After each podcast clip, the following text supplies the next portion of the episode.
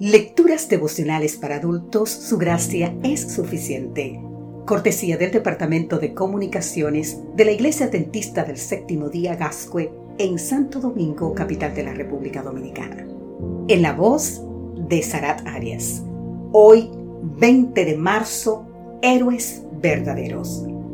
El libro de Romanos en el capítulo 12, versículo 21 exactamente nos dice, no seas vencido de lo malo, sino vence con el bien el mal. Todos sabemos cómo tratar bien a los que nos, bien nos tratan. Sin embargo, no siempre lo conseguimos. Ahora pretender hacer el bien al que nos hace mal es cosa seria. La tradicional ley del talión es un principio jurídico de justicia retributiva, por el que la norma imponía un castigo acorde al crimen cometido, obteniendo la reciprocidad. Talión deriva del talios, que en latín tenía el sentido de idéntico o semejante, es decir, que la pena no debe ser equivalente sino idéntica.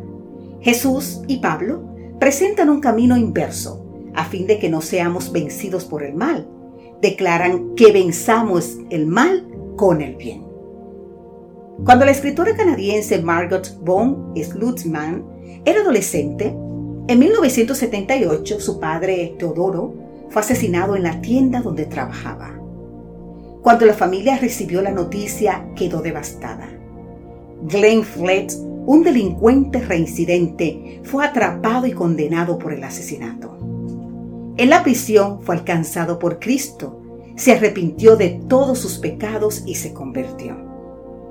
Cuando terminó su condena, descubrió que Margot era una brillante y premiada escritora y junto con su esposa hizo una donación secreta en favor de su trabajo. Poco después, la esposa de Glenn recibió un correo electrónico con la pregunta de si ella estaba casada con Glenn Flett, el hombre que había matado a su padre el 27 de marzo del año 1978.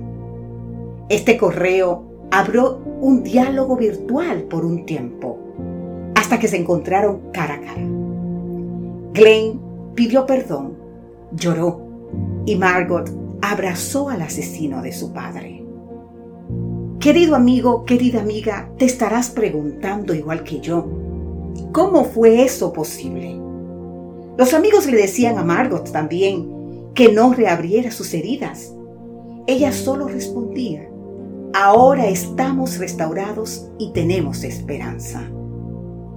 Qué tremendo ejemplo de perdón. No importa la gravedad de la situación, no podemos poner un signo de interrogación donde Dios ya colocó un punto final. Si quieres ser feliz por un instante, véngate. Si quieres ser feliz para siempre, perdona. Ese es un mensaje de Tertuliano. Esto es lo que significa pagar el mal con el bien un pago que hace bien tanto al ofensor como al ofendido. Solo los abrazados por Dios pueden abrazar de esta manera. La verdadera grandeza y nobleza del hombre se mide por el poder de los sentimientos que subyuga y no por el poder de los que lo dominan.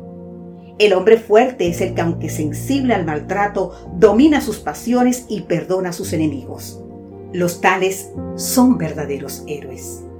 Querido amigo, Querida amiga, una vez más, sé hoy un verdadero héroe y haz el bien a quien te hizo el mal.